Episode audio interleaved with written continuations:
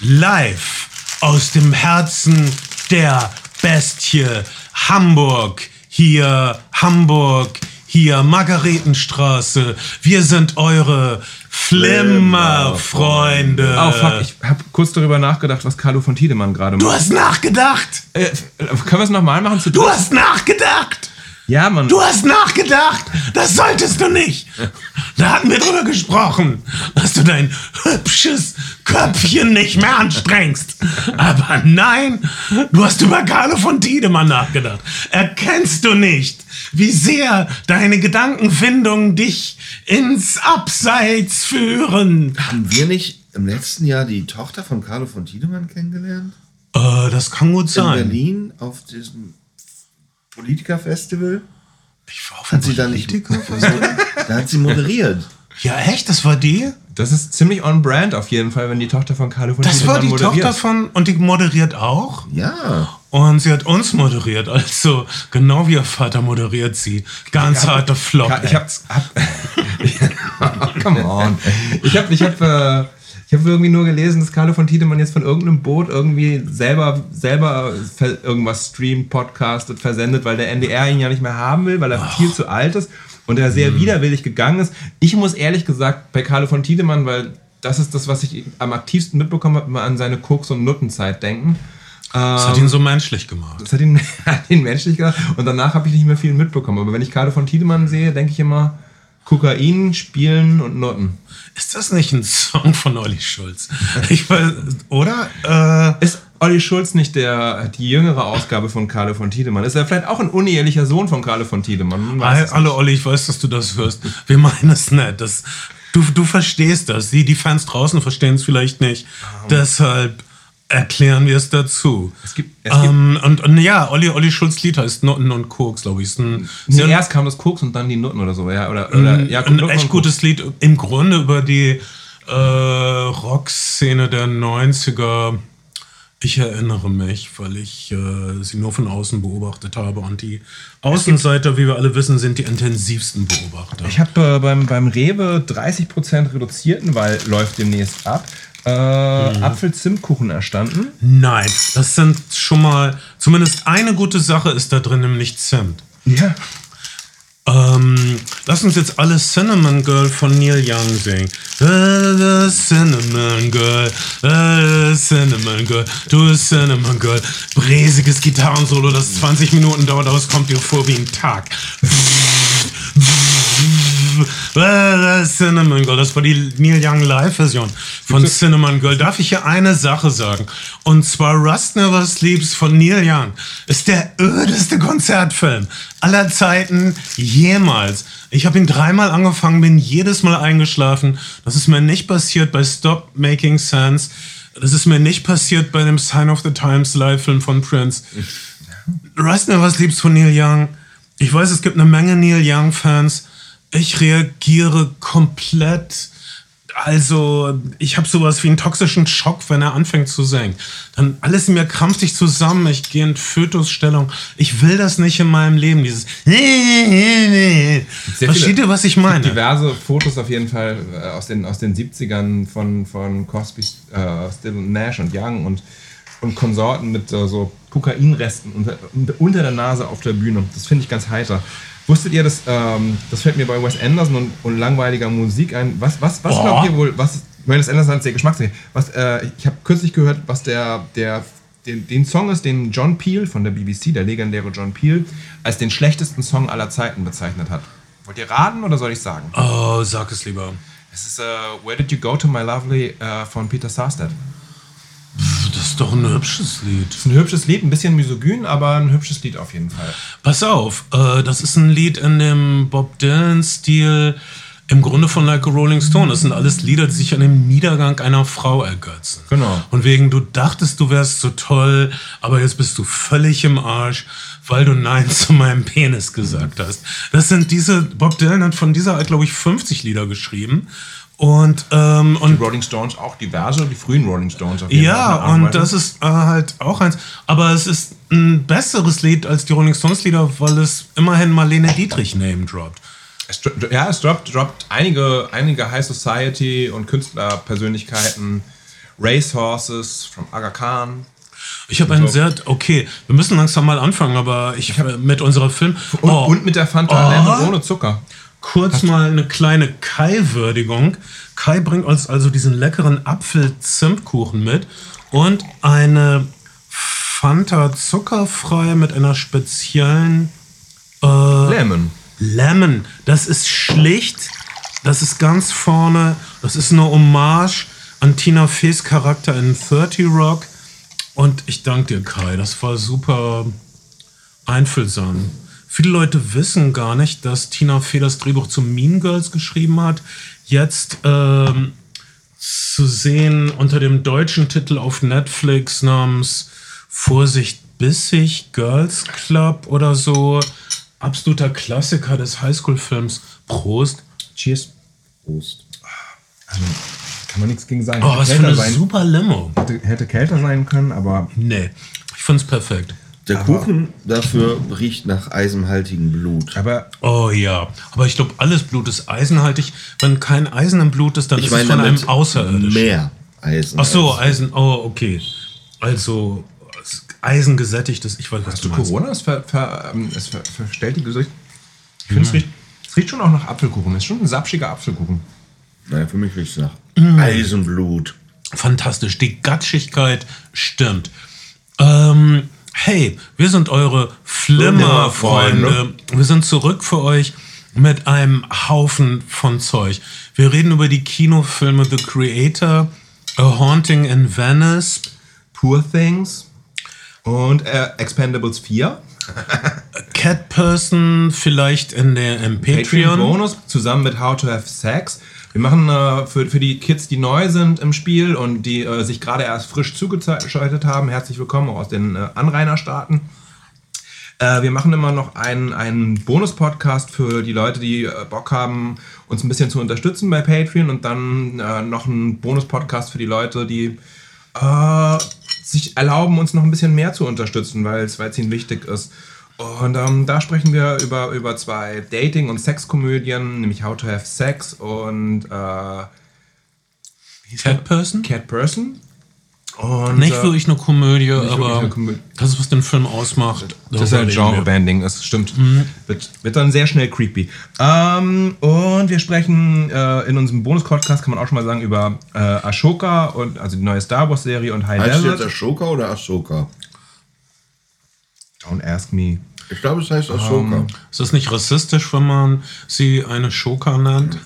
Kleiner Witz. Okay, okay, das war Okay. super schlecht. Aber ich habe, ich improvisiere. Bitte cancel mich nicht.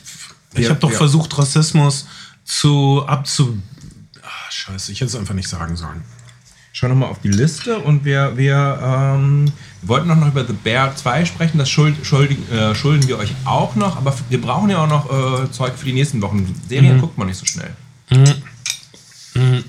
Oder man guckt sie Zu schnell. nebenbei, wenn man Pikmin 4 auf seiner Switch spielt und dann hat man alles verpasst. Dann muss man nochmal von vorne anfangen, weil In welcher Pikmin Serie ist 4 dir das passiert? Das ist mir nicht passiert. Und ich habe auch Pikmin 4 nur gar nicht. Aber ich stelle mir vor, dass Pikmin 4 super spannend ist, weil ich habe einen Teil davor mal gespielt und das ist meine nächste größere Switch-Anschaffung. Du hast eine Nintendo Switch? Ja, sogar das neue OLED-Ding, weil das ist ideal, wenn man auf Tour ist. Ich, ich weiß, als die äh, Nintendo Switch rausgekommen ist, äh, war ich an dem Wochenende, habe ich auf einem Festival gespielt und alle Musiker hatten die Switch, die gerade am Tag vorher rausgekommen waren und spielten alte den Zelda-Film und waren nicht ansprechbar. Ähm, das ist vielleicht dann zu viel. Ich meine, man, man muss auch seine Außenwelt noch aktiv wahrnehmen können, finde ich. Aber einige Spiele sind Musiker- so gut. Musiker, Musiker sind die, die Kernklientel der Switch. Wir waren auch lange, wir waren auch, Musiker waren auch lange unser Kernklientel. Als es noch nicht so viele Podcasts da draußen gab, haben wir sehr oft von, habe hab ich sehr oft von Bands, wenn ich Musikvideos gemacht habe, gehört, ah ja, ja, ich kenne dich doch, du machst doch diesen Filmpodcast, weil man einfach viel unterwegs ist und viel Zeit zu verbringen hat und da hört man halt Podcasts. Ähm, Viele Leute haben uns auch Hass gehört. hast ge- ja, das ist auch legit. Das, das nehme ich aber. Ich, also, was immer kommt. Ich würde gern anfangen, über The Creator zu reden, weil ich war gehypt für den Film. Ich habe Garrett Edwards Debüt-Langfilm Monsters verteidigt. Ähm, viele Leute fanden ihn langweilig und mein Punkt war, das ist ja der Punkt. Ähm, es ist ein Monsterfilm, ähm, wo das nicht so drauf ankommt, dass man Monster bekämpft, sondern dass man sich wie im Traum durch eine Welt bewegt, in der es völlig unglaubliche Sachen gibt, in der völlig unglaubliche Dinge passieren. Wir sehen, wie Monster, die wirklich sehr malerisch aussehen, die wirklich eher ähm, ästhetisch aussehen als biologisch aussehen, wenn ihr ungefähr versteht, was ich meine. So eine Art Paarungsritual machen und die Leute, die sich durch diesen Film, diesen Debütfilm von Gareth Edwards bewegt haben, versuchten einfach nur nicht von den Monstern gesehen zu werden. Aber es gab nicht die üblichen Rettungen in letzter Sekunde und Kämpfe mit Hubschraubern und was gab es, aber das passierte alles im Hintergrund. Das war nicht der Punkt. Gareth, Ja, das war so mehr ein Tripfilm, ein Science-Fiction-Tripfilm. Das war sein Debütfilm. Gar Gareth Edwards ist auf jeden Fall, was, was, seinen Filmemach was seine Filmemacher-Biografie betrifft, sowieso ein extrem interessanter Typ. Er ist jemand, der zu 93 die Filmschule fertig gemacht hat, im gleichen Jahr als Jurassic Park rausgekommen ist, im Kino saß in Jurassic Park und gesagt hat, das ist die Zukunft. Das wird die Zukunft sein. Ähm, Effektfilme werden es werden. Ich bin, ich bin irgendwie für diese Industrie ausgebildet. Ich muss was mit Effekten, Special Effects machen. Hat, sich dann, hat sich dann diese ganze Software raufgeschafft und ist dann, wie man auf Englisch sagt, sidetracked. Also ist abgelenkt gewesen und hat zehn Jahre lang in, in Effektdepartments und Animationsdepartments gearbeitet, bevor er bei einem Kurzfilmwettbewerb den dann mit einem Adapter, und das bringt uns dann auch gleich zu Creator von, von P&S-Technik, der man auf damals Videokameras stellen konnte. Und der Videokameras, die so ein Video Digitalbild hatten, ein sehr zynisches, cineastisches Bild gegeben hat, indem er auf eine 35 mm große Leinwand projiziert hat, dieser Adapter und diese, und diese Leinwand dann abgefilmt wurde. Ähm, eine, eine faszinierende Technik, die diese Indie-Szene-Revolution, YouTube-Revolution ein bisschen vorangetrieben hat. Und äh, ist darüber dann zum Filme, Filmemachen gekommen. Da klingelt jemand sehr aggressiv gerade bei dir. Wahrscheinlich ist es der echte Bernd. Wahrscheinlich. Und, ähm, Wir reden kurz weiter, während Ben zur Tür geht, ja. und ähm, ist dann von einem, von einem kleinen äh, Kurzfilm, den also er hat einen 48 Stunden Kurzfilm gemacht bei so einem Festival, hat gewonnen, ist dann auf Tour gegangen mit diesem Kurzfilm und äh, ist darüber dann ähm, ist darüber dann irgendwann in dieses Godzilla-Franchise quasi reingestolpert und ist von sehr kleinen Schuhen in sehr große gekommen. Ja, äh, also wirklich eine bemerkenswerte Karriere. Früher war das so, dass Leute, die äh, Filmcut gemacht haben, dann irgendwann aufstiegen, um äh, Regisseur zu werden. Leute, die Kameramänner waren, Leute, die Drehbuchautoren waren, wie Billy Wilder, sind dann aufgestiegen zum Regisseur. Und hier hast du jemanden, der Special Effects oder der die ganzen neuen Techniken versteht, wie kaum jemand. Er ist ein Digital Native. Absolut. Das ist auch etwas, was er jetzt bei, bei The Creator gesagt hat. Ich habe den Film jetzt noch nicht gesehen, du hast ihn gesehen und wirst uns gleich berichten, aber ähm, er hat ja einigen Ärger mit seiner Star, mit seinem letzten Star Wars Film Rogue One gehabt. Ähm, der, der Film wurde, es gab ewig viele Nachdrehs, es gab viele Kreative, die am Brei mitgemischt haben. Er verteidigt den Film bis heute und sagt weitestgehend gute Dinge über die, über die Entstehung äh, des Films und den ist, er ist, er ist Entstehungsprozess. kein Idiot. Wenn du jetzt also sagen würdest, Disney sind Wichser, dann, äh, dann, kann, dann lädt dich niemand mehr zum Essen Er hat, halt, er hat halt tatsächlich bis, bis zu diesem Jahr gar nicht drüber geredet, was genau passiert ist. Und jetzt sagt er, sagt er, im Internet würde sehr viel Falsches stehen. Und das Internet hätte auch wenig Geduld für Leute, die, naja, einen Star Wars-Film machen durften und dann danach die ganze Zeit drüber rumweinen, äh, dass sie einen Star Wars-Film hätten machen müssen.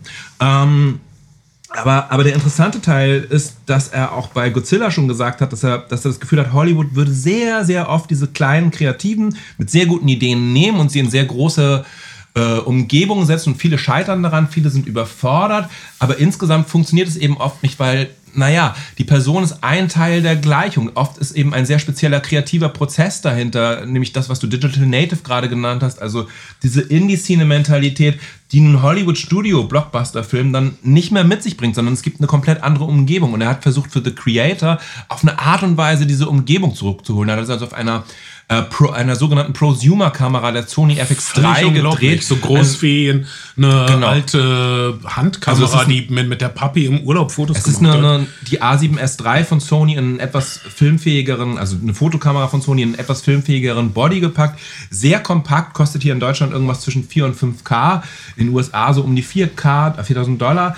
Und das hat ihm halt ermöglicht, um die Welt zu jetten. Er hat in, in über 80 Locations gedreht und er hat sich gedacht, naja, wenn man äh, die ganze Zeit ähm, eine Tonangel am Set hat, könnte man doch auch Lampen. Wir, wir sind ja mittlerweile bei der LED-Technologie angelangt, also sehr kleine Lampen mit wenig Stromverbrauch, die sehr viel Bums haben, wo man früher ganze LKWs hinstellen musste, um die, um die Lampen ans Set zu bringen. Und er hat die auf, auf quasi auch so Stative geschraubt und hat dann hat sie die, die Schauspieler ähm, verfolgen lassen und hat so 25-minütige Takes damit halt drehen können, in wenig geleuchteten, kaum geleuchteten Umgebungen und hat auf eine Art und Weise eben fast dokumentarisch gedreht. Das ist also, das ist also der, der, der sehr interessante äh, Entstehungsprozess dieses Films, der einerseits das Budget in, in, in, in, eine, in eine Liga gebracht hat, in der er dann eben auch sagen konnte, ich habe komplette kreative Freiheit. Denn das ist tatsächlich etwas, was er sehr, ähm, sehr, sehr ähm, leicht verbittert aus dem letzten Disney-Film vielleicht mitgenommen hat, dass er nicht hundertprozentige kreative Freiheit gehabt hat.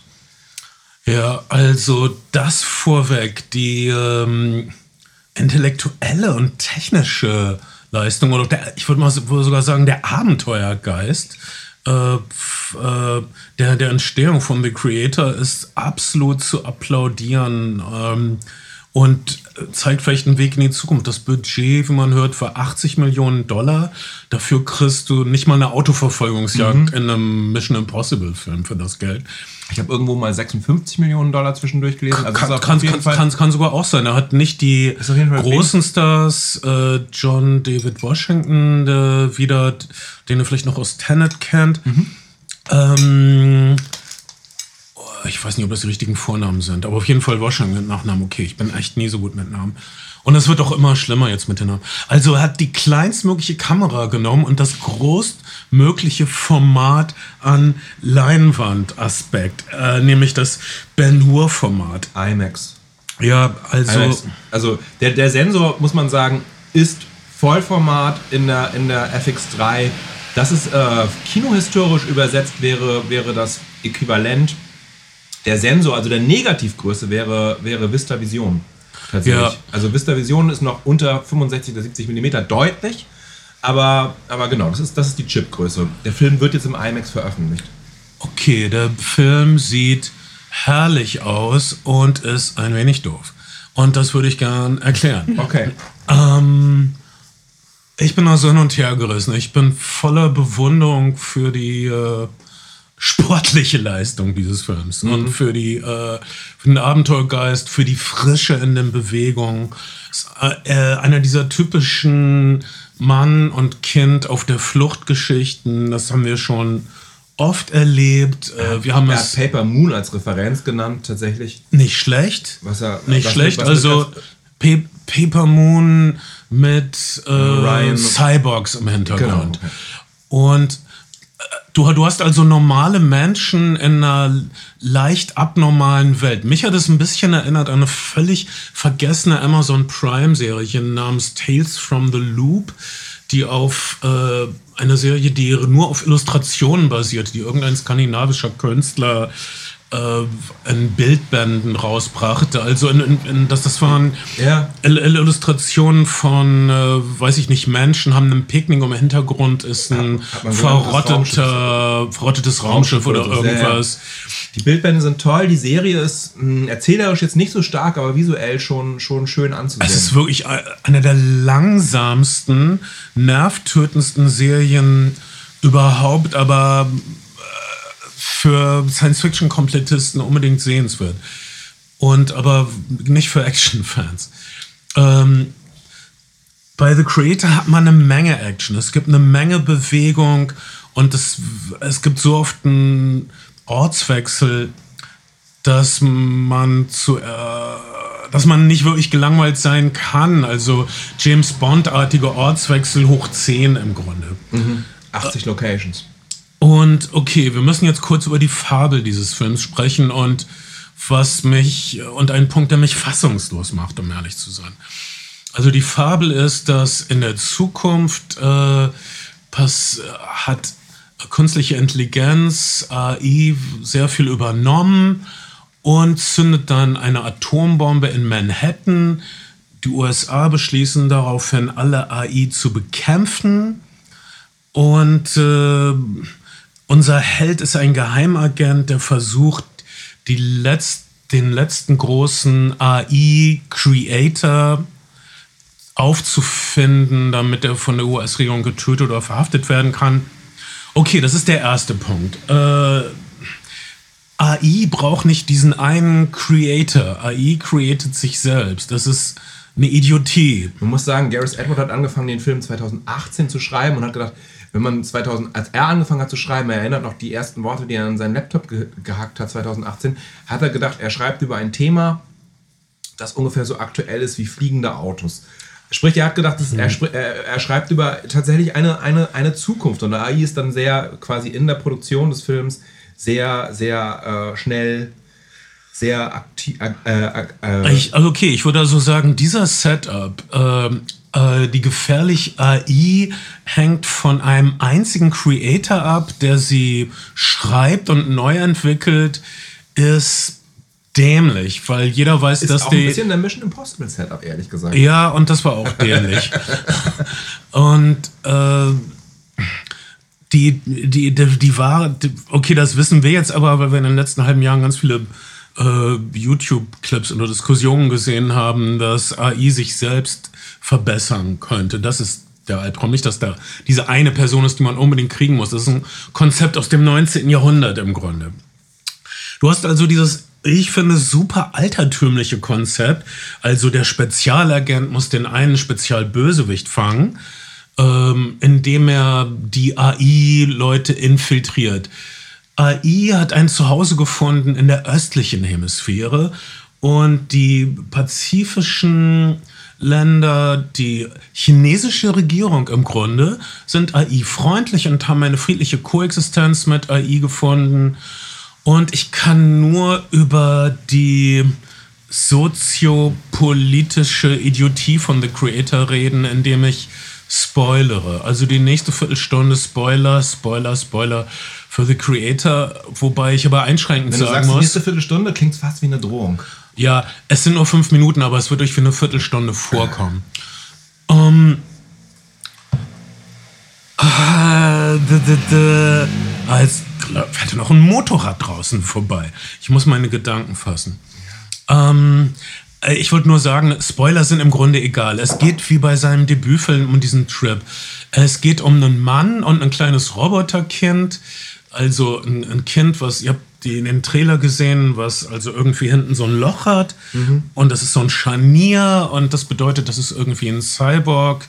Spezialroboterkind ist und das ist aber ganz wichtig für die Zukunft, bla bla.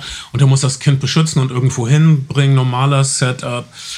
Ähm, aber eben nicht, sagen wir mal, so künstlerisch folgerichtig wie zum Beispiel in Children of Man umgesetzt, mhm. sondern mehr so impressionistisch, trippig, globtrotterisch. Ab und zu gibt es Verfolger, ein paar Explosionen, ein paar Verfolgungsjagden, die äh, auch fein sind. Wie gesagt, Gareth Edwards kann was, er kann äh, kinetisch was machen. Äh, also, ich würde sagen, dieses schöne Gareth Edwards Trip-Gefühl. Selbst in seinem Godzilla-Film gab es mehr so Augenblicke, wo es nicht darum ankommt, dass dieses große Biest. Es ging mehr so darum, hey, irgendwo da draußen ist ein großes Biest und wir mhm. sind in dieser kleinen Ecke und äh, laufen hier so rum in dieser seltsamen Welt.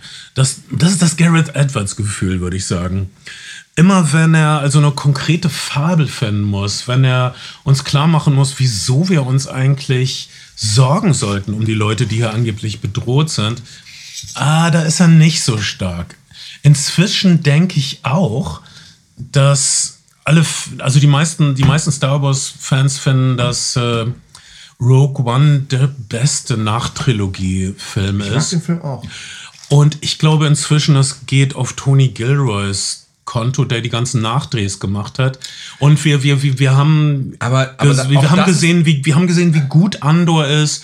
Und Ich, und Tony Das- Gilroy hat Andor zu verantworten und ich glaube, Tony Gilroy hat aus Rogue One einen äh, konsumierbaren Film Das gemacht. ist jetzt eine der Stellen, an denen, an denen Gareth Edwards den Internetmythen entgegentritt und sagt, alle Beteiligten, alle kreativ Beteiligten hätten bis zum letzten Tag, dem letzten Nachdreh an dem Film weitergearbeitet und, und gedreht. Also ähm, seine letzte Szene wäre der letzte Drehtag gewesen, wäre das Vader-Szene gewesen.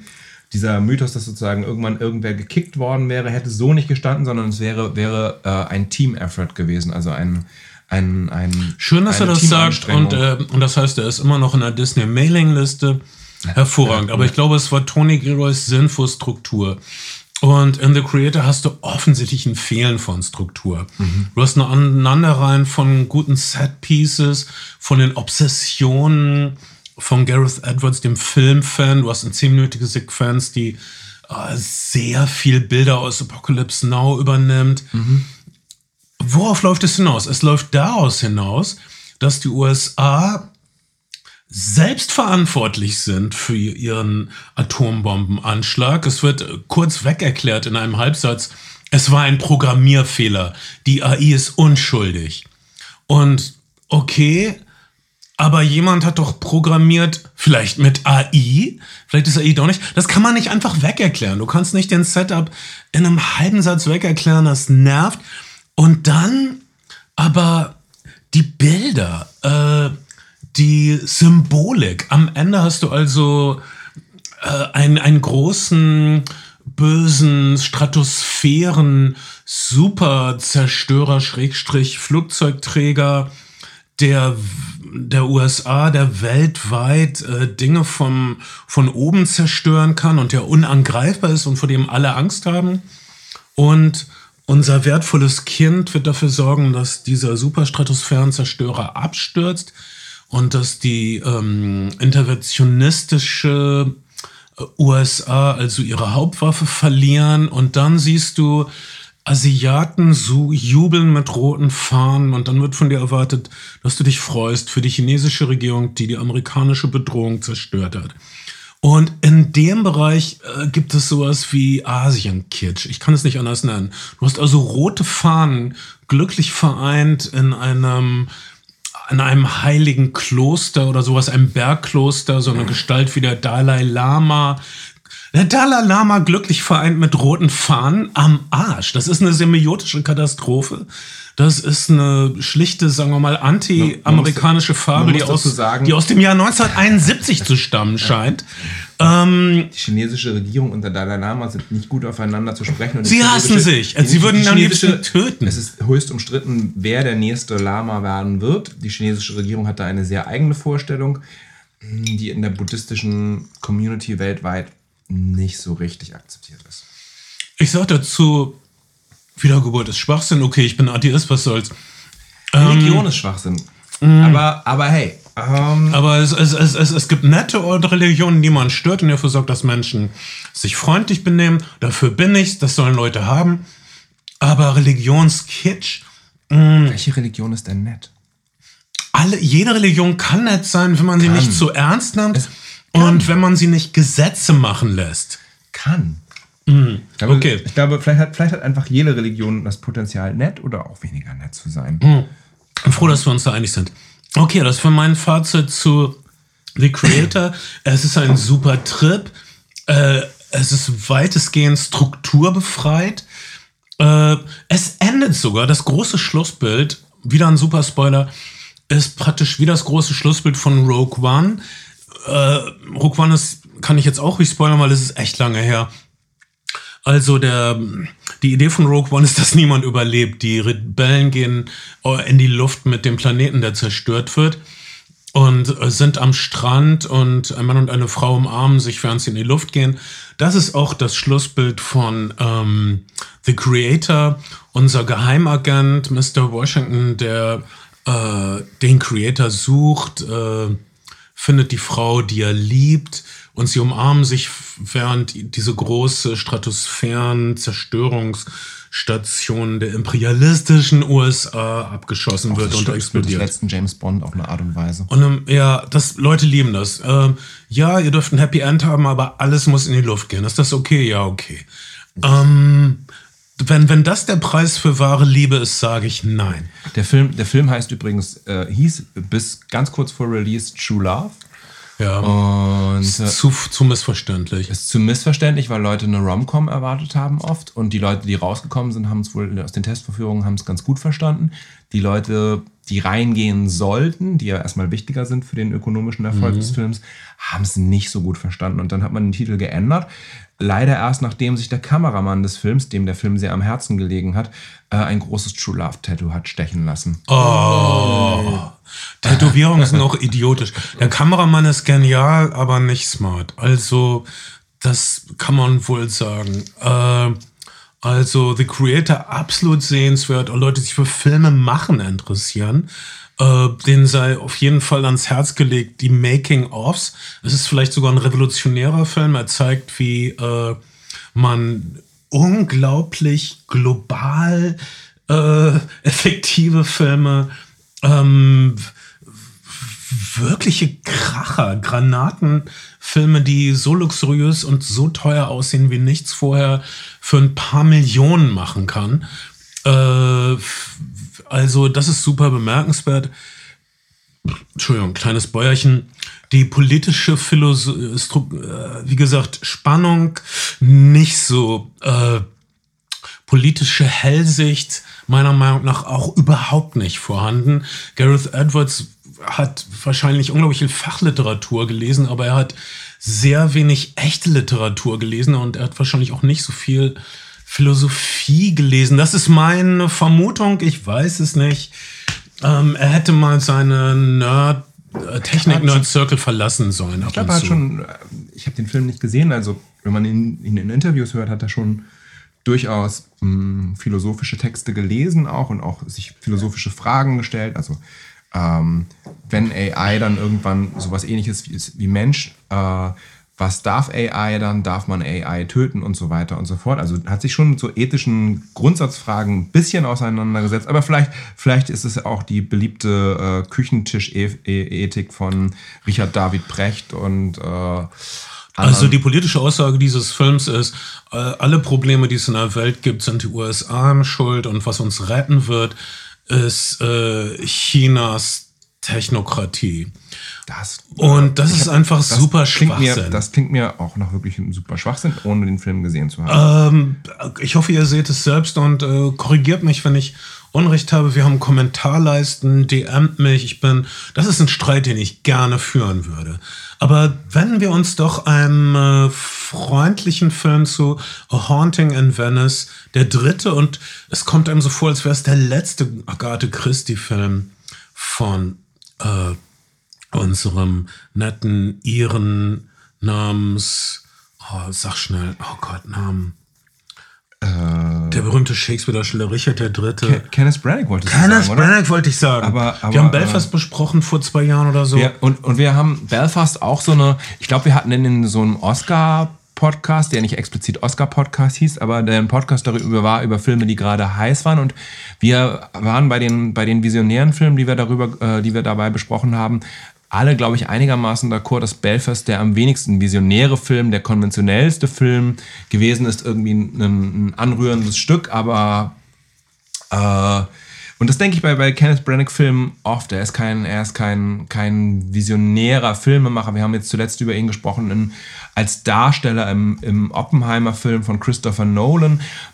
Es ist seine dritte, äh, dritte Agatha Christie-Verfilmung. Er hat angefangen immer mit so, mit so mittelgroßen Studios äh, äh, diese Filme zu machen und sie sind beide kommerziell, diese Whodunit-Geschichten, die sehr altmodisch auf eine Art und Weise sind, sind offensichtlich etwas, nachdem Leute sich zurückgesehnt haben. Er hat die ersten beiden Filme mit sehr großen, starbesetzten Ensemble-Casts gemacht und äh, beide Filme sind unglaublich erfolgreich gewesen, zumindest kommerziell. Ich fand den ersten Mord im Orient Express so ziemlich mittel, mit ziemlich mieser CGI, sind auch alles 3D-Filme gewesen.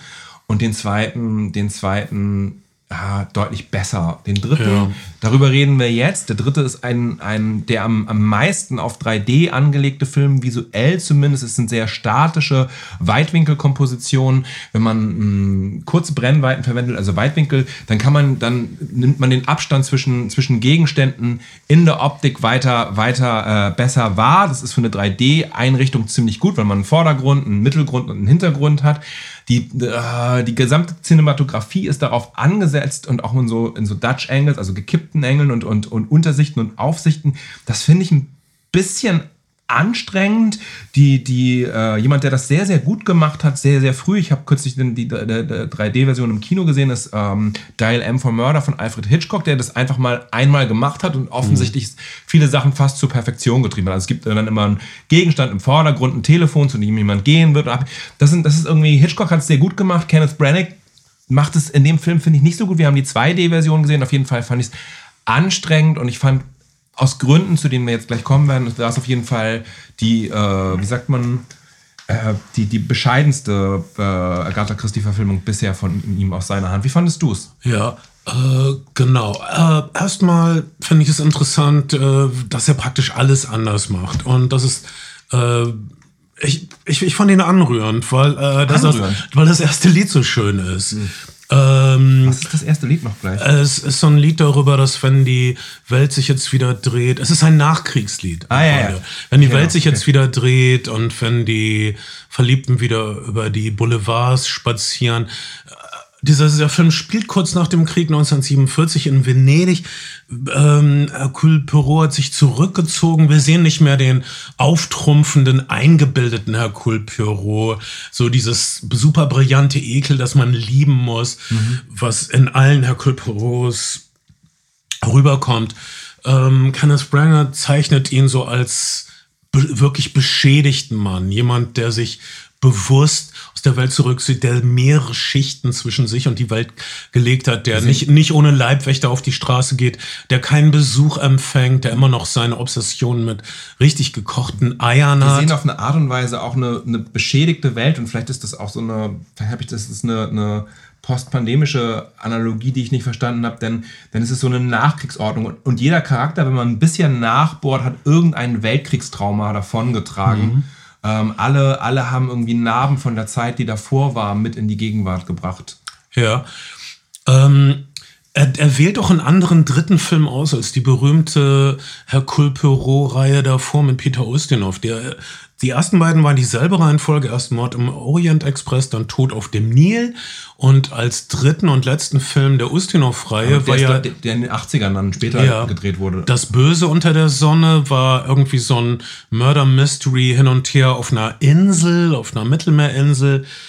Äh, und äh, Kenneth Branagh entscheidet sich für eine Spezialität von Agatha Christie, das sogenannte Closed Room Mystery. Manchmal, äh, es, es, es gibt zum Beispiel dieses Kartenspiel Black Stories oder es gibt diese Rätsel, die sich Leute erzählen. Da ist diese abgeschlossene äh, Lagerhalle mitten in der Wüste und da ist nichts drin und sie ist äh, abgeschlossen von innen und unter der Decke hängt jemand an einem ein Meter hohen Seil und unter ihm sind drei Meter äh, und da ist nichts. Wie ist er darauf gekommen? Es war ein Eisblock, was weiß ich, die diese komischen Closed Room Mysteries, und äh, die, die ein bisschen zu kurz gekommen sind, die manchmal in den Teilauflösungen der anderen Filme davor waren.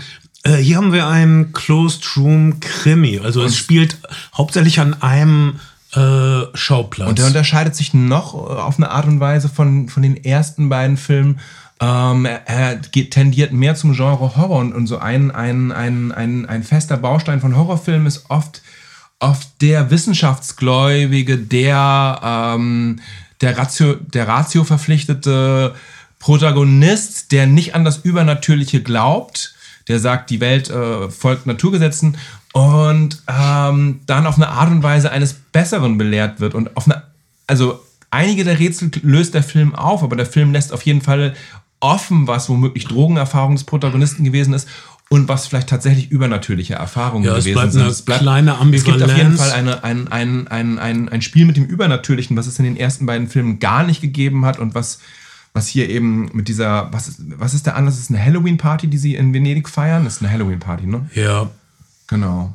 Und äh, es ist auch nicht so ein Superstar-Aufgebot. Also es ist keine Starparade wie die anderen Fi- Filme. Es gibt Michelle Yeoh, es gibt Tina Fey, aber keine, keine, Also- keine, keine Johnny Depp, äh, Ex-Hollywood A-Lister im eigentlichen Sinne. Tina Fey ist schon ziemlich A-Lister und Michelle Yeoh eigentlich auch mittlerweile.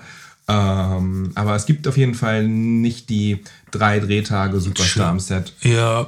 Und das muss auch nicht. Immerhin Äh, auch nicht Russell Brand, der ja gerade ganz anderen Ärger noch zusätzlich hat. Verdient. aber er macht nicht so viel in dem Film. Und äh, es gibt also, weil Kenneth Branagh sich als Horrorauteur versucht, nicht nur die berühmten Jumpscares, ohne die kein Haunted House äh, Horrorfilm auskommt. Es gibt sogar den Klassiker, das Klischee aller Jumpscares, den Jumpscare im Spiegel. Jemand ist am Badezimmerspiegel und äh, guckt kurz weg und dann guckt er wieder hin und dann steht jemand hinter ihm. Das sieht man im Spiegel. Ah! Ah! Oh, es war nur eine Einbildung. Oh. Oh. Oder war es eine Einbildung? Jedenfalls, Herr Kulbero ist auf Drogen am Ende.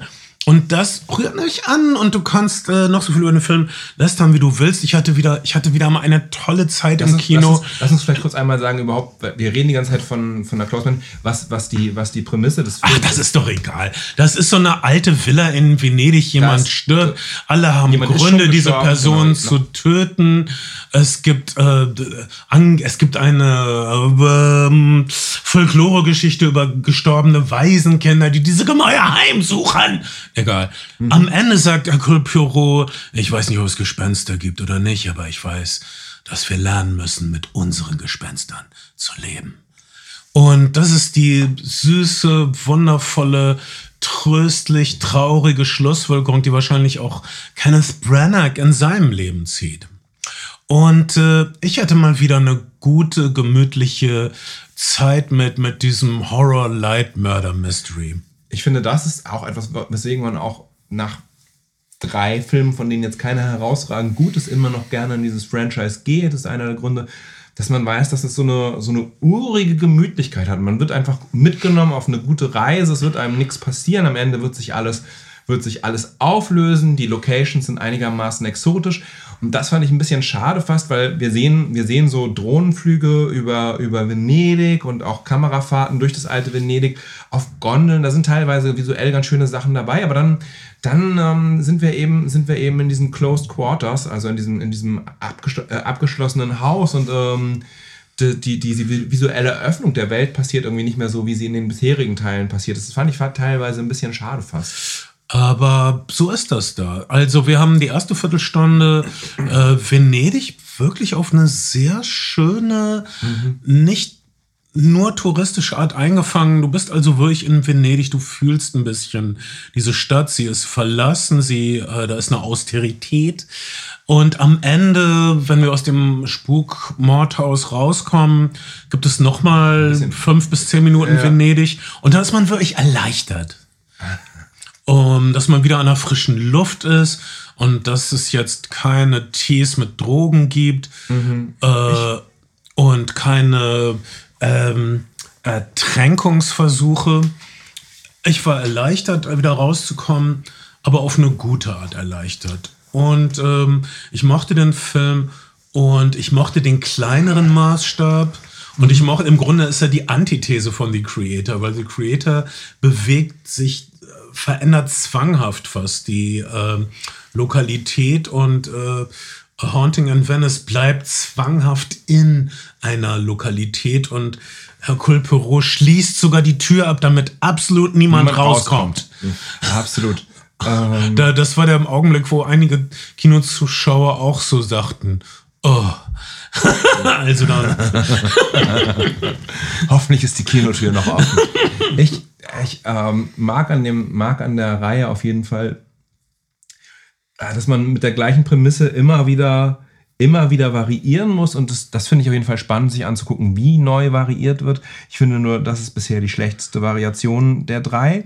Die zweite hat mir wahrscheinlich mit Abstand am besten gefallen. Es war so schön, ne? Also je, je länger der, ich habe ihn noch mal peinlicherweise gesehen auf äh, Disney Disney, Plus auf dem genau. Das ist einfach so ein schönes Bilderbuch. Es ist so unwirklich. Ja. Es ist einfach so eine liebevolle Illustration einer vergangenen Zeit, einer vergangenen Zeit des Star-Kinos, einer, eine so, eine, eine Beschwörung, äh, Wir haben da, wir haben da auch äh, bei, der, bei, der, äh, bei der letzten Reise, nicht der Pamir, sondern bei dem, bei dem Dracula-Film das letzte Mal drüber gesprochen, dass wir Ja. eigentlich immer ganz angetan sind, wenn wir so in vergangene Zeiten pittoresk mit zurückgenommen werden. Und dass, dass, wir, dass, wir, dass du und ich, auf jeden Fall, Ben, glaube ich auch, sehr gerne in so, in, so, in so Welten ankommen und irgendwie die, die mit dem Film durchreisen.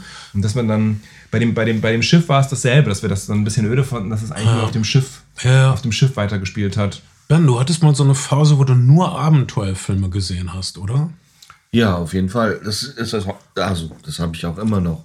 Ja. Dass, wenn ich, äh, wenn, es, wenn ich was entdecke an Abenteuerfilmen, dass ich das priori äh, priorisiere. Vor Hast- allen anderen. Was ist dein liebster Abenteuerfilm? Hast du einen? Habe ich bestimmt, aber kann ich so schnell nicht drüber Was, was ist nachdenken. deine letzte heiße Neuentdeckung auf diesem völlig vernachlässigten Abenteuerfilmgenre?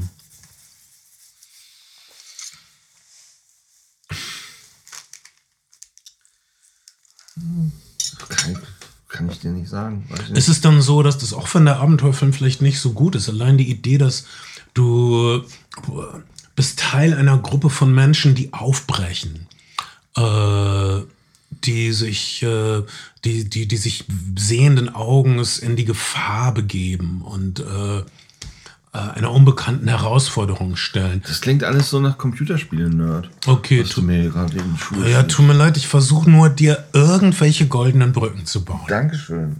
Goldene Brücken klingt echt spannend. Lass uns, lass uns. Äh, Also du möchtest keinen einzigen Abenteuerfilm, keinen einzigen. lass uns. Ich sag jetzt mal einen. Äh, Ja, sag mal einen. Die Insel am Ende der Welt. Okay, gut. ähm, Das war's jetzt. Ich erkläre das nicht. Aber der Titel ist schon gut. Ihr könnt mich alle mal. Ich meine, du kannst einen scheiß Abenteuerfilm sagen. Ben fucking Shadow. Das ist Arbeitsverweigerung. Und so, du kommst erstmal in den, in den Podcast. kenn- ich Aber das macht ich dich besonders. Das, ich kenne das, dass man, dass man dann, Aber, wenn man, wenn man, also- dass man direkt sozusagen, äh, man, man konsumiert die ganze Zeit ähm, Zeug und wenn man dann, wenn man dann, wenn man dann vor die, vor die Entscheidung gestellt wird, ohne einmal vorher drüber nachgedacht äh, äh, haben zu können, dann, dann fällt einem das nicht Außerdem ein. ist es Schrott. Ich habe in letzter Zeit fast nur wirklich billige Animationsfilme gesehen. Und Wie zum das sind Beispiel? Zum Beispiel. Äh, Den letzten Pixar. Ja, den habe ich gesehen, aber ich habe zum Beispiel auch einen Film namens Luck gesehen. Mhm. Äh, so. Oder ist nicht eine Serie, wo Dustin Hoffmann Pferdewetten macht? Das war die David Milch-Serie, Milch-Serie, Ja. die äh, eingestellt worden ist, weil ein Rennpferd zu viel bei den Dreharbeiten dann doch gestorben ist nach einer Staffel, trotz guter Kritiken. Jetzt, äh, jetzt wird er sich nicht mehr daran erinnern, so richtig, weil er mit, mit Demenz in einem Heim lebt. Das ist echt traurig. Und im Prinzip sind es ja Abenteuerfilme, aber ich möchte nicht darüber reden, weil es mir unangenehm ist, weil es mir peinlich ist, dass ich diese Filme gesehen habe, weil sie nicht gut sind und weil ich sie gucke, weil ich nichts anderes finde, was ein bisschen in die Richtung geht. Aber Aber, ich möchte nicht darüber reden. Das ist, äh, ich respektiere das, aber ich bin echt sauer. Ja, sei so. Und ähm, kannst du dann reden über die neue Justified-Staffel? City ich kann auch, Crime Evil. ich meine, wir können auch über Elemental reden. Wir reden jetzt über die. Was? ja, können wir. Möchtest du über Elemental reden? Lass, red doch über Elemental mal. Okay. danach, danach reden Der wir neue über, Pixar-Film über die Elemental. neue Justified Miniserie. Elemental, so, auch so, so eine Art, im weitesten Sinne Abenteuerfilm, aber im Prinzip dann auch wieder nicht. Eigentlich ist es eine Immigranten-Integrations-Liebesgeschichte ohne Twist. Und damit ist auch schon alles gesagt. Der Film ist langweilig und bringt nichts. Der, der Film. Also, du hast diese Welt, in der es Wasser, Feuer, Erd- und Ja, genau. Luftelemente gibt. Schon mal, schon mal schwierig, weil eigentlich weiß jeder sofort, äh, mit welchen ähm, äh, in welche Geschichtsverästelung der, der, der Film sich ähm, ausbreiten wird. Und das ist alles, ey, man weiß halt alles schon. Worum, worum geht es denn in Elemental? Es geht äh, um ein, ein junges Feuerelement, was sich in ein junges Wasserelement verliebt. Romeo und Julia quasi. Ja, ja. Es, es geht um elementaren Rassismus. Ja. Ja, aber nicht mal. Nichts wird so richtig ausgespielt. Es ist alles nur so kurz an, kurz an der Oberfläche angekratzt. Äh, es geht alles im. So, sobald irgendwie ein bisschen Katastrophe passiert, wird es auch direkt eine Minute später wieder ins Gute gedreht. Es gibt überhaupt gar keine Spannung und nichts wird aufgebaut.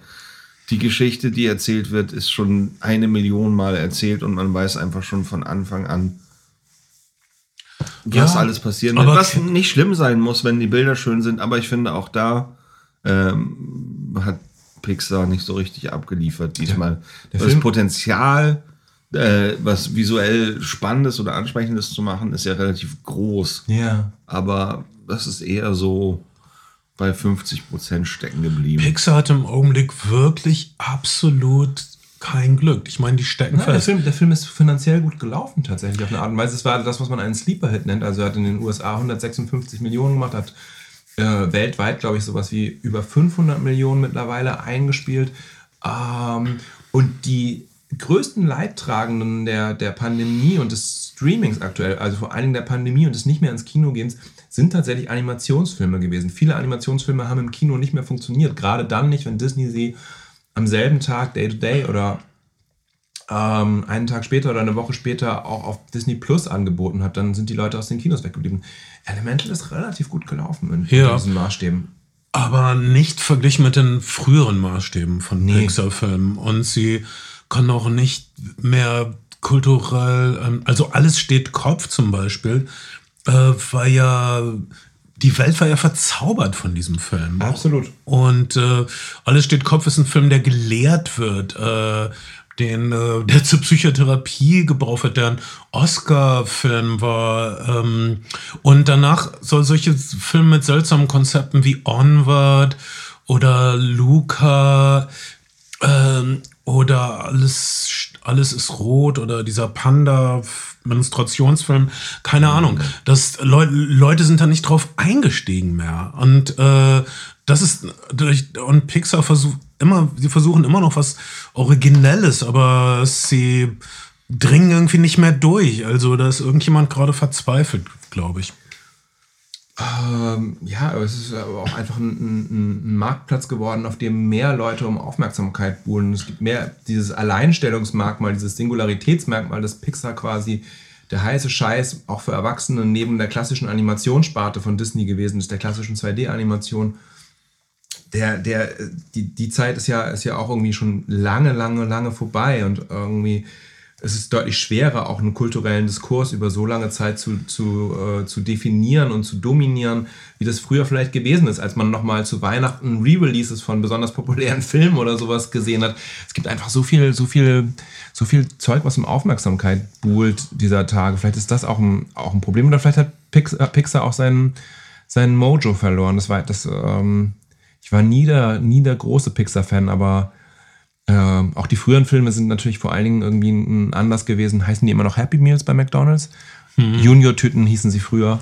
Ähm, Spielzeuge zu verkaufen, wenn man, wenn man ganz ehrlich ist. Das war die, ne, dieses Cross-Marketing über verschiedene Plattformen. Aber irgendwie fühlt sich der Zug, Pixar-Zug ein bisschen abgefahren an für den Mal Moment. gucken, aber vielleicht können sie uns irgendwann überraschen. Konnte uns denn die neue Justified-Serie, diese Wiederkehr nach fast 20 Jahren, City Primeval, Nach fast 20 Jahren, Bernd, das sind nicht, nicht mal 10 Jahre. nach fast 10 Jahren, nach fast 10 Jahren überraschen? Also ich, ich, ich rechne vom, vom Beginn der ersten Justified. Aber du, du hast recht, man sollte vom Ende der, Der letzten vielleicht. der, der original sechs Seasons langen Justified Man, man, muss, Serie man rechnen. muss sagen, Justified, sechs Staffeln. Wir haben mehrfach auch vor allen Dingen in unserem Patreon-Podcast nochmal ausführlich ähm, drüber gesprochen. Wir sind alle, alle große Fans von Justified. Wir mögen alle Elmore Leonard.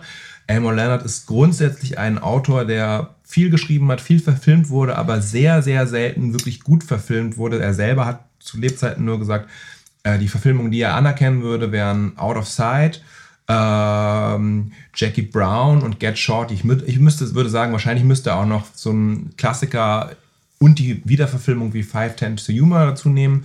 Aber ähm, er hat die eigenen Verfilmungen nicht geliebt. Und das liegt daran, dass Elmore Leonard-Geschichten eben, eben oft Geschichten sind über, über mh, hm, Kleinkriminelle, die sehr starke Opener-Szenen haben, sehr starke Schlussmomente auch. Und dazwischen bekommen wir wenig, relativ wenig Familienanbindungen in der Figuren, wir bekommen relativ wenig innere Psychologie der Figuren, was im Krimi auch immer irgendwie schwierig, schwierig ist. Ähm, und, und Justified ist etwas, was er, was er sehr geliebt hat, so sehr, dass er dann selber nochmal mit der Figur Rayland Givens, die von Timothy Oliphant gespielt wird, nochmal Sachen neu geschrieben hat, zu, kurz vor, vor dem Ende seines eigenen Lebens. Und äh, Justified hat diese, diese Raymond Gibbons-Figur geerdet, hat ihr eine Familie gegeben, also das, was, was Film und Drama in Filmen oft ausmacht, nämlich dass es irgendwie äh, eine, eine, Familiengeschichte gibt, dass es eine, eine Vater-Sohn, eine Vater-Tochter-Geschichte gibt. All das hat Justified äh, dem hinzugefügt, dem Elmo Leonard-Universum und es funktioniert hervorragend. Und es ist auch diesmal wieder die, die Prämisse. Die neue Serie beginnt damit, dass Timothy Oliphant, der mittlerweile nicht mehr in der Provinz ist, sondern in Miami lebt, seine Tochter äh, abholt die ein typischer desinteressierter Teenager ist. Und seine leibliche Tochter tatsächlich. Und es wird, es gibt eine Menge Gemöle, Genöle und Gezanke, aber Vater und Tochter werden sich am Ende dieser Serie natürlich gelernt haben, etwas mehr zu schätzen. Und Ben, wie hat dir die neue Justified Staffel gefallen? Hm, ich bin mir noch nicht ganz sicher mit meinem Urteil. Ich finde, also ich muss sagen, du hast frisch davor alle alten Staffeln geguckt. Ja, genau. Das heißt, du hast einen sehr direkten Vergleich.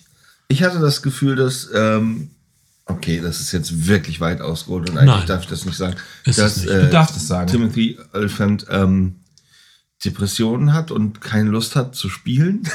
Das Echt? Ist, das ist das das ist wirklich weit hergeholt, weil, weil Timothy Oliphant diese Serie Kommt immer so glücklich hat. rüber. Ja, es war seine Idee und er ist sehr. Ja, ich finde, er spielt überhaupt nicht. Ich finde, er ist. Ähm, wirklich? Ja, er steht meistens hm. einfach rum mit hängenden Armen und guckt. Ja, also aber die, das ist die Clint Eastwood-Schule. Das ist. aber. Ach, Nein, ich finde, er hat echt ein Problem mit seinem Gesicht auch. Das ist die beste Kritik, die ich jemals. Äh, äh, alle Podcasts weltweit, ihr brecht euch einen ab und ihr seid nicht in der Lage, wirkliche Kritik zu üben. Lernt von Ben Shadow. So und so. Der Schauspieler so und so. Hat. Schauspieler so und so hat Probleme mit seinem Gesicht. das ist die, Entschuldigung, das ist die ich, ich, beste ich, Kritik, die ich, je gehört habe. Ich sag's euch, da gibt es ein Geheimnis und ihr wisst es noch nicht. Dann sag auch bitte. Nein, ich weiß es ja nicht. Okay, ich weiß es auch nicht, aber ich, okay. ich glaube, ich habe das Gefühl, dass da irgendwas nicht stimmt und dass man es merkt in seinem Spiel. Man muss aber auch denken, dass, also es ist nicht unwahrscheinlich, dass die Timothy Oliphant-Figur, Rayland Gibbons, durchaus Depressionen hat, denn er, äh, er hat auf jeden Fall ein, ein, ein, eine Anger Management Issue in seinen, in seinen ersten, in den ersten Folgen und, ähm, und auch ein schwieriges Verhältnis zu Frauen und zu Bindung. Ähm, der ist ein schwieriger Charakter, der das, der das auf eine Cowboy-Art und Weise nicht so richtig also, reflektiert also, an vielen du, Stellen. Du, du, glaubst, ich, er hat so gut gespielt, dass ich denke, dass der wahre Schauspieler ähm, ich habe da, da, dass ich nicht hinter die Fassade blicken kann. Ja, ich habe Timothy, ich habe Timothy Oliphant auch in so. Äh, es wurde dann ja nicht so viel Promo gemacht, aber hat er noch ein bisschen Promo gemacht, bevor, bevor die ganzen Streiks anfingen. Ich habe den so, ich, ich glaube, das ist ein relativ äh, sonniges und ausgeglichenes Gemüt bei allem, allem, was er tut. Das ist mein Eindruck, wenn, wenn, man, wenn ich ihn in Interviews sehe, aber vielleicht kann ich auch einfach nicht so tief in Menschen hineinschauen. Vielleicht connectet er auch einfach nicht mehr mit der Figur. Das glaube ich nicht. Es ist seine, okay, es ist sein, okay, sein, ich muss das hier abbrechen. Ihr seid echt Psycholaber-Idioten, das ist doch völlig egal. Ben, kon, kon, konntest du die Serie dann trotzdem genießen? Was heißt denn hier Psycholaber? Ja, hör doch mal zu. hört Ihr mir doch labert einfach nur rum mit eurem Psycho-Scheiß. äh, Bloß weil eure Freundin euch gesagt hat, dass ihr eure Gefühle nicht. Das ist mir doch so egal. Ben, Ich- ich du die gleich noch Okay. Wir reden Ähm, gleich noch über Expendables 4. Ich, es hat mir die Serie ein bisschen kaputt gemacht, weil Okay. ich habe das Gefühl, dass er nirgendwo connected hat mit irgendjemandem. Nicht mit seiner Tochter, Ja, ich nicht mit seiner Liebschaft, äh, nicht mit, ähm, Hat mit seinem Widersacher. Ja. Ähm, Ich fand, seine Tochter hat einfach nicht gut gespielt, streckenweise. Ah. das fand ich okay. auch tatsächlich auch. Ich finde, das war halt eine, eine der, der typischen Vater-Tochter haben Probleme und kommen dann irgendwie doch zusammen. Geschichten, die. Aber es war eben auch seine leibliche Tochter und es war ihr Schauspiel, die Schauspieldebüt und sie hat einige Sachen gut gemacht. Bei einigen Szenen hat man gemerkt, dass das, wie, wie man sagen, the heavy lifting, dass er die, die schweren Arbeiten verrichtet, damit sie und sie durch die Szenen trägt. es war Ähm, kein, es war nicht so ein Desaster, Parte 3, Sophia Coppola. Nein. Niveau. Ich gucke nachher den neuen Sofia Coppola-Film Priscilla. Ich bin sehr Der gespannt. ist, ich auch, der ist total so. Kommt der im Kino? er läuft auf dem Filmfest Hamburg heute Oh, Abend. fuck, würde ich gern sehen, aber ich bin irgendwo im Harz, glaube ich. Egal. außerdem hat mich gestört, dass so viele lose Enden, ähm, es sind keine richtigen losen Enden, aber dass auch, auch in, dem, in der Serie nicht so viel aus, ausgeschmückt wird. Also es gibt so viele Sachen, die irgendwie schöner hätten sein können, wie die, also der, der Bösewicht ist angeblich Musiker, aber eigentlich nicht. So, also Ah, okay. er redet die ganze Zeit von seinen Tapes und äh, Ja, das Ähm, ist das. Ich find- Aber ich das ist doch vielleicht die, die, die, die Idee davon. Diese ganzen ja, aber dann ist das, das, dann ist das die ganze Der Idee der Serie, dass äh, die ganze Zeit über was geredet wird oder was äh, gesagt wird, was da sein sollte, was aber nicht da, da Also ist. man, ist man, ähm, man, muss, man muss sagen, ähm, ähm, den Machern sind die, sind die Rayland Givens Geschichten ausgegangen und sie haben einen, einen weiteren Elmore Leonard äh, Roman mit dem Titel City Primeval quasi ähm, für Teile ausgeschlachtet, um eine Rayland Givens äh, Geschichte drumherum zu spinnen. Daher stammt dieser Bösewicht. Mir kommt fast noch mehr so vor, als würde dieser Bösewicht, und das ist ja auch nah an Elmore Leonard, aus, Charles Wilf, aus einem Charles Wilford Buch kommen. Er hat so Hawk Mosley Ermittler, äh. Da sind so soziopathische Bösewichte. Ich finde, es ist ein, ein perfekter soziopathischer Bösewicht, der das mit völliger Konsequenz spielt. Der ist nicht unbedingt plausibel und, und, und, und ähm, ähm, realistisch angelegt, aber dieser, diese soziopathische Bösewichtfigur ist Elmore Leonard, ist noch mehr Charles Wilford, ist, ist diese, äh, ist diese Detroit-Geschichten Elmore Leonard, Florida-Geschichten Elmore Leonard, äh, Reinkultur. Ich finde ich find ihn super. Äh, der Bösewicht stiehlt die Serie ein bisschen. Ja, das ist da. Ja. Und die, die Idee von Emma Leonard ist immer, dass da diese alles äh, bewegt sich so in äh, immer enger werdenden Spiralen auf einen ähm, unvermeidlichen Konflikt hin. Es geht darum, dass Charaktere einfach unvereinbar sind. Äh, es gibt nur das Klassische, diese Stadt ist zu klein für uns beide. Und äh, das kann eben nur durch einen Konflikt bereinigt werden, möglichst mit Schusswaffen. Das ist die klassische Männergeschichte. Ich kann äh, verstehen, wenn das einigen Leuten zu schlicht ist, aber das ist normal die gute alte Männerfabel und die Läuft, gute es alte läuft so an einer Stelle, glaube ich, sogar The Sparks, This Town isn't big enough for the both of us. brillante Musikwahl. Und wahrscheinlich ist das auch der Mythos von populärer Kultur, die extra für Männer oder die vor allen Dingen mit Männern im Hinterkopf Aber gemacht Justi- wird. Justified ist eine Serie, die auch mit Frauen Die bonded. sich gibt auch eine immer bemüht hat, starke Frauencharaktere, die auch immer starke Frauencharaktere gebracht hat, die man, mh, die, die, die auch Frauen mit Genuss ähm, schauen können, wie ich erfahren habe. Aber die, diese Figur von Raylan Givens, also ein, das, was du meintest eben, Ben, dass er nicht connected ist mit, wieder mit den anderen Figuren um sich rum, äh, auch nicht wirklich mit, mit der Gesellschaft. Er ist Teil des Marshall-Büros, aber nicht wirklich. Er ist, äh, und klassischer Westernheld. Und das ist der klassische Western halt, das ist das, was Clint Eastwood immer versucht hat zu emulieren. Also ein Mann, der für sich selbst stehen kann. Ein Mann, der irgendwie hier Raum passt, der nicht reinpasst auf eine gute Art. Deshalb hat er einen seltsamen Hut auf, Naja. während andere keinen aufhaben. Ein Mann vor allen Dingen auch, der, der nicht reinpasst, der anders ist als die Gesellschaft, den die Gesellschaft aber braucht, um sich von dem Bösen und von, von den Auswüchsen, die sie nicht verträgt, zu reinigen. Das ist äh, das A und O aller Western, was du gerade beschrieben hast, Kai. Und das kann man äh, komplett überflüssig finden heutzutage oder völlig veraltet. Das kann man sogar reaktionär finden. Aber ich habe es mal wieder genossen mm, und ja. nach, nach allen Abstrichen und ich verstehe genau, was du meinst, Bernd, aber äh, Ben, oh oh, okay. du bist ich, ich bin du. War das nicht ein Johannes Oerding-Song? Egal. Ähm, äh, äh ich konnte es mal wieder. Ich, ich war dankbar für okay. das Wiedersehen. Also, aber, aber auch das funktioniert für mich nicht, dass ähm, er die ganz. Also, das Tolle war immer, dass er auf der Grenze agiert hat zwischen, äh, was ist legal möglich, was ist mhm. nicht mehr möglich und irgendwie mal durchkommt. Aber das macht in diesem Setting überhaupt keinen Sinn, weil alle sind irgendwie korrupt und arbeiten die ganze Zeit. Erst, erst ähm, waren sie, waren sie ja aber auch in, in, äh, in, in den äh, in den Appalachengebirgen, äh, äh, wo, er, wo er zuvor gewesen ist, waren ja auch irgendwie, gab es ja auch korrupte Cops und, und, und korrupte Politikerinnen und korrupte Richter. Dieses Figurenensemble, finde ich, ist jetzt äh, ganz gut nach Detroit übersetzt. Ähm, finde ich jetzt sozusagen, hat mich, hat mich nicht, hat mich nicht gestört. Die, die Plot-Twists sind nicht immer plausibel, aber man, ich finde, es macht einfach so viel Spaß, der Figur auch zuzuschauen und irgendwie, für mich ist es eine absolute Feelgood-Serie. Justified ist das gewesen und ich war so dankbar, wie, wie, ein, wie ein Kind, das auf Zuckerentzug war und endlich wieder Zucker hingelegt bekommen hat, endlich mhm. wieder eine Cola, endlich wieder eine Schokolade, dass, es, dass ich das Abend, allabend nicht dann gucken konnte und war auch direkt traurig, dass die, dass die, äh, ähm, dass die Staffel dann so schnell vorbeigegangen ist. Spoiler ja, Alert, ja, Spoiler ja. Alert, der Bösewicht, den sich alle gewünscht haben, von dem alle hoffen, dass er nochmal zurückkehren wird, äh, von dem gibt es einen, einen ähm, Boyd Crowder, das ist sozusagen der, der, ne, äh, der Bösewicht, der auch in den regulären Justified-Staffeln schon die Show gestohlen hat über Strecken.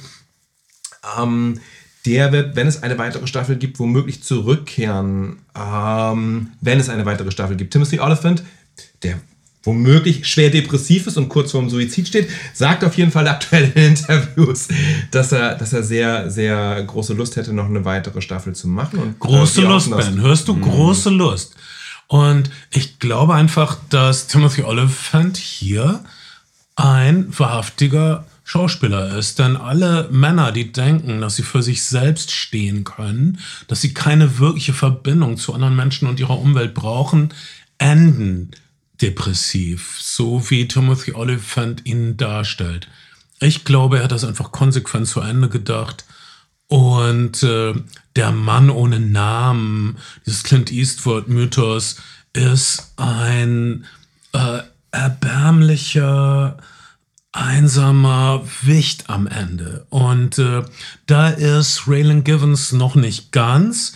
Und äh, er versucht sich selbst da rauszuholen, indem er versucht, irgendwas mit seiner Tochter kommunikativ zu reißen. Äh, ich würde das gerne noch eine Staffel weiter sehen, aber ich, ich kann verstehen, dass Justice äh, Fights City Primeval nicht die Show ist, die Raylan Givens Neulinge ankicken würde. Es, wird, es gibt, ne, es gibt, äh, man muss sagen, außer der, der Tochterfigur, die gibt es keine, gibt es keine Figuren aus, den, aus, dem, aus dem vorherigen Justified-Universum so richtig. Es gibt eine Ex-Freundin slash Ex-Frau, die Mutter der Tochter, die, die eine Nebenrolle spielt, aber, aber es ist ein neues Setting, es ist ein neues Figurenkarussell, es gibt eine neue Liebschaft auch. Auch da habe ich gedacht, manchmal, ja, vielleicht ist da nicht so richtig die, die Chemie, weiß ich nicht. Ähm, aber, aber ich war so dankbar und ich finde, es ist wirklich, ähm, es ist wirklich eine, eine kurzweilige Serie, die, die mich mit einem extrem guten Gefühl zurückgelassen hat auch wenn es nicht die am stärksten geschriebene Serie der Welt ist, aber dieses Universum, der, der Bösewicht war gut geschrieben, seine, mhm. seine Liebschaft fand ich sehr, sehr lustig. Ich fand den, den, den Musikercharakter Wondi Curtis Hall, der äh, sozusagen, ne, der auch eine, eine, homosexuelle Figur spielt noch dazu, fand ich, fand ich gut und auch die, die, die differenzierte Darstellung seiner, seiner, seiner Sexualität, das fand ich alles fand ich alles, fand ich alles relativ überzeugend, auch wenn ich die Plot-Twists nicht immer überzeugend fand, ähm, dramaturgisch. Ich, ich habe das einfach sehr, sehr gern und mit einem sehr guten Gefühl gesehen. Ja. Also und Okay. Uns, also unser Fazit zu Justified City Primeval ist, äh, Fans können bedenkenlos zugreifen. Neulinge sollten vielleicht mit den Original Justified Staffeln anfangen. Das sollten sowieso alle Menschen auf der Welt. Ähm, hey, haben wir noch was für diese Folge? Ich könnte noch über Poor Things, den neuen Yorgos Lantimos-Film reden. Und wir, Oh. könnten über das, wir könnten über echte Männer, die ihre Gefühle nicht managen können. Das würde sich da jetzt ganz gut anschließen, über The Expendables 4 sprechen, der, ähm, der jetzt in den in deutschen Kinos startet. Da musst du über beides allein sprechen. Ich habe beides nicht gesehen. ähm, äh, der, dieser neue griechische Film äh, mit Emma Stone ist, äh, lief jetzt gerade auf dem Filmfest Hamburg. Läuft im Filmfest Hamburg, startet November. Vielleicht machen wir den einfach im nächsten Podcast. Ja. Und dann schließen wir hier mit äh, Expendables äh, 4 noch kurz, weil der, weil der aktuell läuft. Das ist deine große Möglichkeit zu scheinen, weil Ben und ich haben ihn nicht gesehen. Was mir nur auffällt bei den anderen Teilen ist, dass Expendables scheint eigentlich eine Liebesgeschichte zwischen äh, Sylvester Stallone und Jason Statham zu sein. Ist Es sie das eine- immer noch? Es ist unverhohlen homoerotisch, um es mal vorsichtig zu formulieren. Also ähm, der Film beginnt damit, ähm, dass äh, Sylvester Stallone nachts betrunken anscheinend in einer Bar einen Ring beim Armdrücken verloren hat und dann bei Jason Statham anklopft, der sich gerade, Das ist so schwul. Entschuldigung. der sich Wie gerade, schwul kann man noch sein? der sich gerade mit Megan Fox darüber, äh, der sich gerade Megan Fox existiert nämlich nur in seiner Fantasie. mit Megan Fox streitet, die natürlich immer nur heiße Outfits tragen muss. Ähm, Oh, wir wollen, du willst dich streiten? Ich schlüpf kurz in mein Korsett. Genau. so, und die sich verhält. Wir wollen uns richtig streiten? Ich schlüpfe in meinen Harnisch. Entschuldigung, ich übernehme. Ich, Ja, es gibt, es gibt tatsächlich, es gibt tatsächlich eine Streitszene, die sie in Unterwäsche absolviert. Ähm, aber äh, weil so sind Frauen, ne? Oh, lass uns einen trinken gehen, Kumpel. Hey, ruhig auf meiner Bettkante, wieso nicht? Die anderen Sachen sind alle so zugemüllt. Setz dich doch neben mich direkt auf meine Couch, während wir trinken. Ah, Frauen wollen immer nur streiten, was? Das ist so schwul. Entschuldigung, ich habe versprochen, dass ich nicht unterbreche. Mach weiter. so, unterbrich. ähm, ähm, und, und Megan Fox ist, ist das, was, was, was sich Klischee-Männer unter Frauen vorstellen. Sie ist hysterisch, sie ist unsachlich. Du hörst mir zu.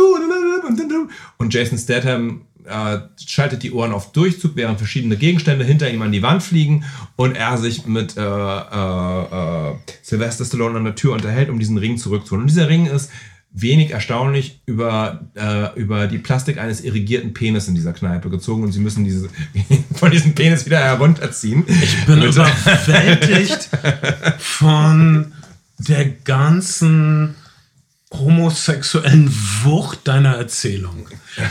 Das ist wirklich. Ähm, sie sollen dann irgendeine Uraniumanreicherung, bla bla bla, irgendwo ähm, in, in Nordafrika Special Ops mäßig. Äh, das Labor muss zerstört werden und so weiter. Also ähm, da, Sylvester Stallones Pitch gegen Jason Statham wahrscheinlich sowas wie, hey, die Alte macht Probleme. Lass uns doch mal wieder ein dritte Weltland stürzen. genau. Und, und sie, sie fahren natürlich auch die ganze Zeit auf Harleys, rauchen dicke Zigarren.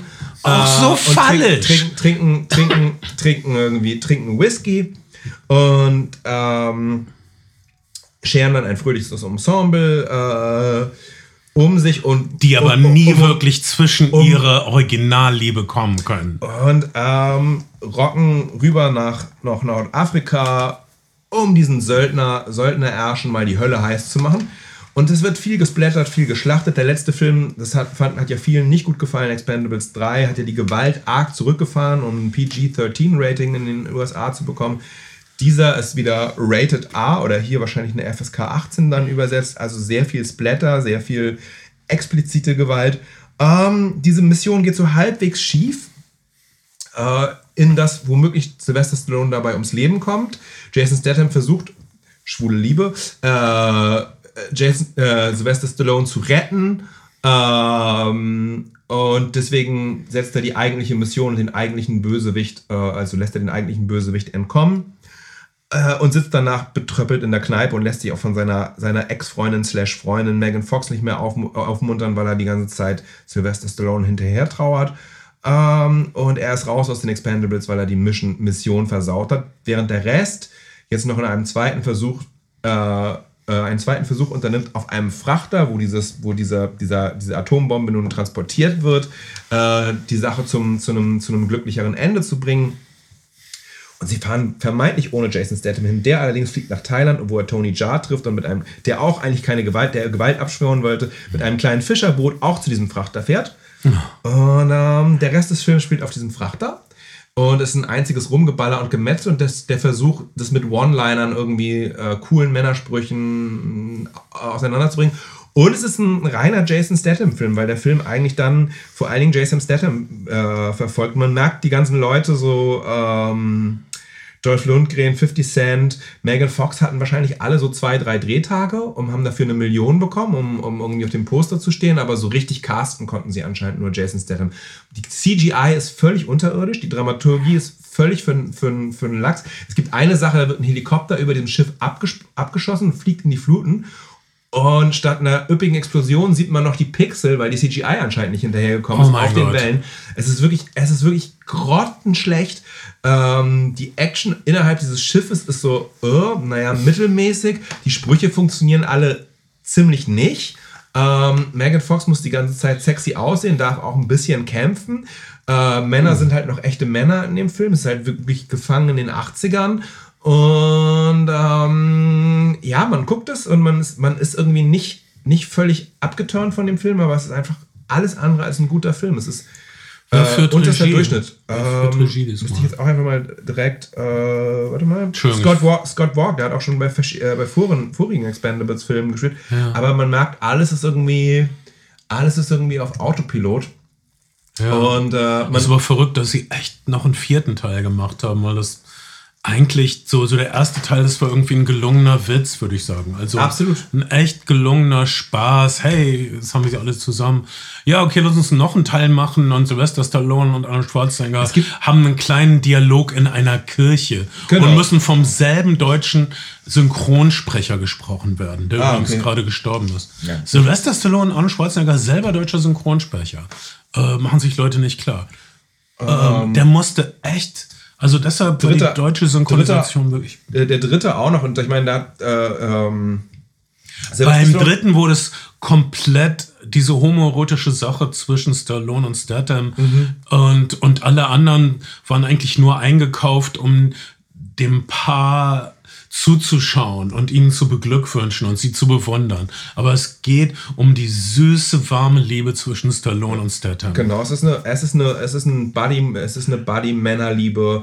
Äh, der, der, wenn, ne, Let of Some Steam Bennett, der, der, der, der homoerotische, nicht mehr mehr Subtext aus diesen ganzen 80er Jahre Testo-Action-Filmen ist hier voll am Start und das ist, glaube ich, auch das Zielpublikum für diese Leute, Leute, die, die das entweder diese Filme ironisch gucken oder oder die wirklich aus dieser Generation sind und die denken, Männer müssen Fleisch essen und je roher, desto besser und je mehr, desto besser, müssen Harleys fahren, müssen Zigarren rauchen. Frauen sind irgendwie ein, ein attraktives Beiwerk, aber sind eigentlich hysterische Monster, mit denen man sich nicht zu tief einlassen sollte. Und es muss ordentlich geballert werden. Das ist so. Und jetzt, wo du das sagst, kann ich da eigentlich nur zustimmen. klar, klar, klar ähm, sieht man in, diese, in Expendables 4 jemanden demonstrativ Fleisch essen. Äh, Also das fände ich toll, weil alles andere sieht man Leute ja offensichtlich machen, was du aufgezählt hast. es gibt, ja, es gibt schon, doch, doch, doch, es wird auch, es wird, es wird auf jeden Fall auch irgendwie so, äh, so äh, Fleischstücke werden gegessen mit den Händen an einem im Tisch, aber es wird jetzt nicht thematisiert, Ja. dass das jetzt Fleisch ist, aber man sieht halt Man sieht Männer. Männer essen, Essen Mä- Männer Fleisch, Fleisch, ja. irgendwie. Also es gibt sozusagen, Ja, ähm, und auch so, ich bin ein Tier, Baby, ein Tier. ja, es ist, es ist, äh, es ist einfach auf eine Art und Weise kurzweilig, es ist wirklich handwerklich schlecht gemacht und, und, es, und, und, es, und, und es ist, äh, es, es versprüht absolut diesen, diesen Vibe von wir, melk, wir melken, wir melken unsere Cash Cow, wir, wir, wir, wir, der Goldesel wird nochmal wird noch mal auf die Wiese geschickt, auf die Weide geschickt, falsches Bild bestimmt, aber, aber ähm, wir, ne, Jason Statham und, und Sylvester Stallone machen Film und äh, für, für 20 Millionen kaufen sie für ein paar Drehtage jeweils noch ein paar andere namenhafte Leute ein, die sie aufs Poster stellen können. That's it. Und ähm, das ist irgendwie, das ist nicht gut. Wie wär's, wenn der Hubschrauber explodiert? Ja, kann er nicht so ins Wasser knallen und so ein bisschen zischen? ja, es ist so, also wirklich, die Effekte sind wirklich, die Effekte sind wirklich, also der Plot ist auch Hanebüchen, aber die Effekte sind wirklich, wirklich unterirdisch streckenweise und, und eine Frechheit.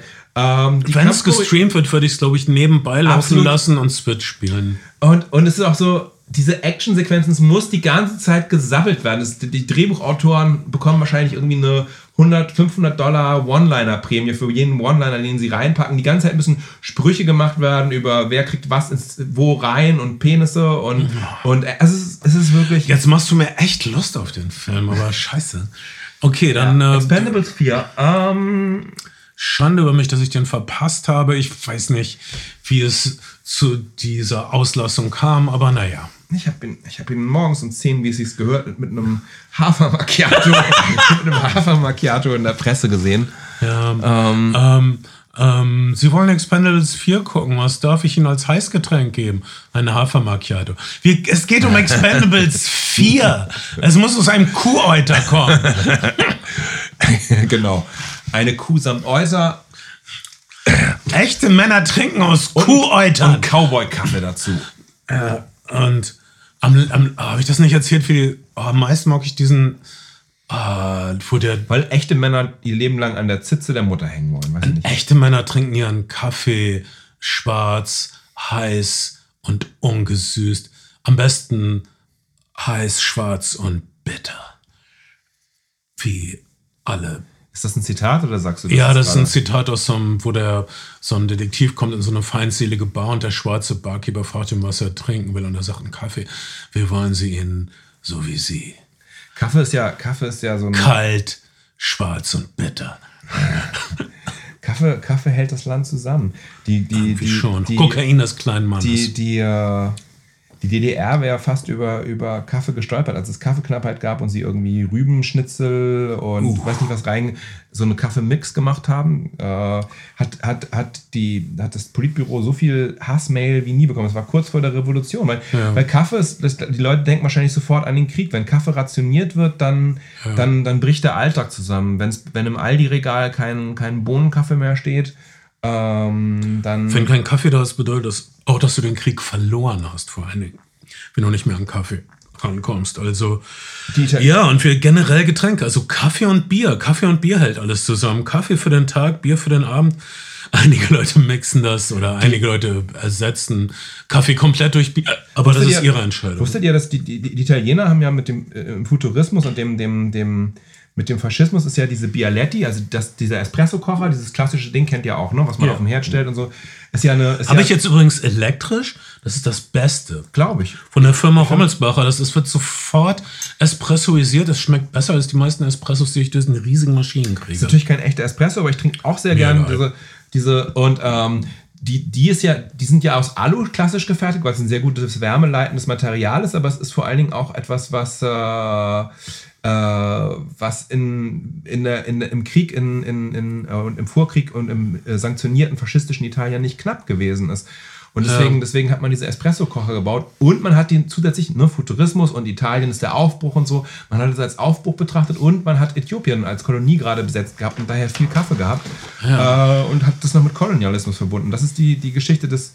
Und äh, daher kommt auch übrigens der Begriff Barista. Man wollte nicht mehr Barman sagen, sondern die Faschisten wollten, dass es italienisch klingen muss jetzt. Und Barista, das haben die italienischen Faschisten eingeführt. Also ihr denkt, ihr werdet so woke und vorne und sagt Barista und im Grunde seid ihr Mussolinis Stärken. Genau. Kann man, kann man an der Stelle einmal anmerken. Aber, ge- aber genug über Schlechter fühlen mit den Flimmerfreunden. Das war unsere kleine Show für heute. Kuchen ist alle, Kaffee ist noch nicht da, aber hey. Ich hoffe, ihr hattet Spaß. Wir hatten eine Menge Spaß. Dafür stehe ich mit meinem Namen. Ich heiße Bernd Begemann. Ich bin Carlo von Tiedemann. Und ich bin seine Tochter. Zusammen sind wir eure. Flimmerfreunde. Nur echt auf dem NDR.